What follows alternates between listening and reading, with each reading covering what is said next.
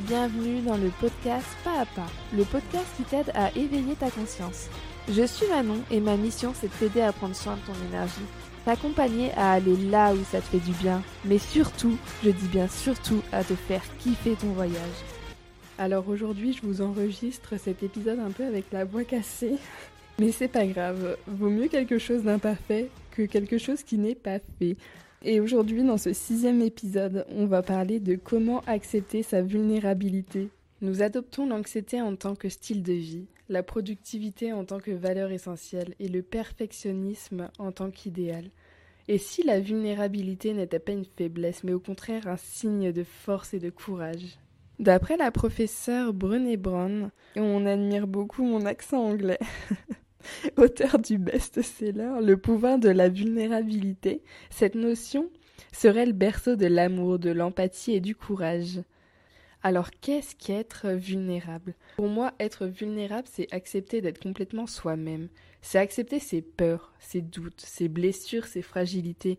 Quand on n'est pas conscient de sa propre vulnérabilité, on court davantage le risque d'être blessé. Croire que la vulnérabilité équivaut à de la faiblesse, c'est comme croire que le sentiment est une faiblesse. On vit dans l'angoisse permanente que quelqu'un découvre la vérité à notre sujet. Mais de quelle vérité au final on parle? Nous sommes tous traversés par des peurs, des envies de faire mal, de la confusion, des peines. On connaît tous la souffrance à un moment ou à un autre. La vulnérabilité, elle est essentielle dans notre vie, car elle nous montre tels que nous sommes, imparfaits et humains, et c'est ok.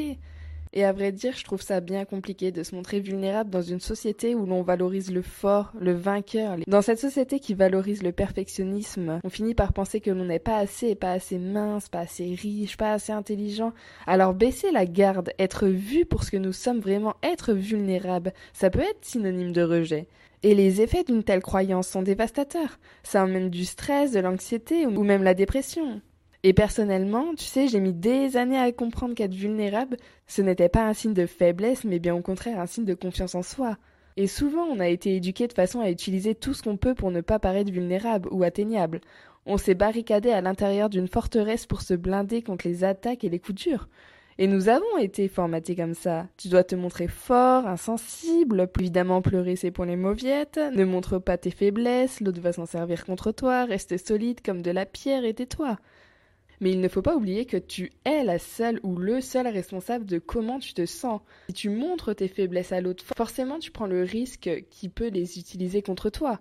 Mais si toi tu acceptes ces faiblesses, alors ça te fera pas mal. Parce que toi-même, tu sais qui tu es et toi-même tu les acceptes. Alors l'autre peut dire ce qu'il veut, toi ça ne va pas t'atteindre. Si aujourd'hui quelqu'un se sert de ta faiblesse, demande-toi pourquoi ça t'atteint. Est-ce que toi-même tu n'es pas encore en accord avec ça? Si nous nions notre vulnérabilité, elle nous possède. Alors que quand nous possédons notre vulnérabilité, c'est à ce moment que nous sommes plus forts et plus puissants. Et il faut beaucoup de courage pour choisir d'être vulnérable, de faire tomber les masques, de faire tomber cette carapace qui est là depuis des années et que tu t'es forgée depuis petite. Parce que tu sais pas forcément qui t'es sans cette carapace, mise à nu. Et c'est justement à toi d'aller chercher tout ça et d'apprendre à te connaître. On aime que les gens nous voient comme de la pierre sans fragilité, mais pourtant nous aimons la vulnérabilité des autres, ça nous touche, et c'est paradoxal. Nous ne voulons pas que les autres voient notre vulnérabilité, mais nous la recherchons chez les autres et nous attendons qu'ils nous fassent ce cadeau de se montrer vulnérables. Si toi-même tu acceptes tes faiblesses et que tu les assumes haut et fort, qui peut s'en servir contre toi? Personne. Ça ne te touchera plus parce que toi-même tu l'acceptes. Être fort c'est ça, c'est être vulnérable. Franchement, s'il y a deux ans j'aurais fait cet épisode, j'aurais sûrement dit tout le contraire. Et j'en ris aujourd'hui parce que je pense à mes proches qui m'ont connu limite comme une porte de prison, qui aujourd'hui me voient pleurer devant des petits chiens qui retrouvent leur maître. Je ne montrais rien et ça m'éloignait d'eux parce que je n'étais pas entière. Je n'étais pas entière avec eux, mais surtout avec moi-même. Et c'est quand j'ai accepté ma vulnérabilité que ma relation avec moi-même et avec les autres, elle a pu avancer. Au cinéma, on aime les super-héros, mais ils nous touchent vraiment quand ils montrent une faiblesse. Ne pas montrer ses émotions, c'est mettre une barrière entre soi et les autres. Et au fond, en fait, moi-même, j'en avais marre de toujours devoir jouer la fille forte, la fille dure, la fille qui doit tout encaisser. Mais en fait, d'après qui? C'est moi-même qui m'infligeais ça. Pour Brené Brown, une travailleuse sociale chercheuse en sciences humaines et sociales à l'université de Houston et conférencière, Ce n'est que par la vulnérabilité que nous serions plus intimement connectés avec les autres. Elle a constaté au cours de ses recherches que nous anesthésions la vulnérabilité. Nous vivons dans un monde vulnérable. Et l'une des façons dont nous traitons ce problème, c'est d'anesthésier la vulnérabilité. Quand nous anesthésions, nous anesthésions tout, le positif comme le négatif. Être vulnérable signifie être en vie, c'est juste d'être humain en fait. Au cours de ces mêmes recherches, elle a découvert que se montrer vulnérable, c'est la condition d'un fort sentiment d'amour et d'appartenance, et c'est une source d'un bonheur durable. Et quand elle a commencé à demander aux participants les expériences qui les avaient laissés les plus vulnérables, elle ne s'attendait pas à ce que la joie soit l'une de ses réponses. Elle s'attendait à la peur et la honte, mais pas les moments les plus heureux de nos vies. Elle était choquée d'entendre les gens dire qu'ils se sentaient plus vulnérables quand ils regardent leur enfant dormir, quand ils réalisent à quel point ils aiment leur femme ou leur mari, quand ils aiment leur travail, quand ils passent du temps avec leur famille. C'est ce que Brené Brown appelle des pressentiments. On se réveille le matin et on pense le travail se passe bien. Toute la famille est en bonne santé, aucune crise majeure à l'horizon. La maison tient debout, je fais de l'exercice et je me sens bien.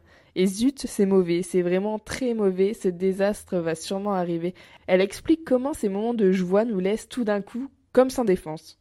La peur ou le manque peuvent induire un pressentiment. On a souvent peur que le sentiment de joie ne perdure pas, ou que nous soyons juste pas à la hauteur, ou encore que la déception ou quoi que ce soit qui nous attende ensuite sera difficile à supporter. Et on nous a souvent appris que s'abandonner dans le bonheur sera au mieux source de déception, ou au pire une invitation au désastre.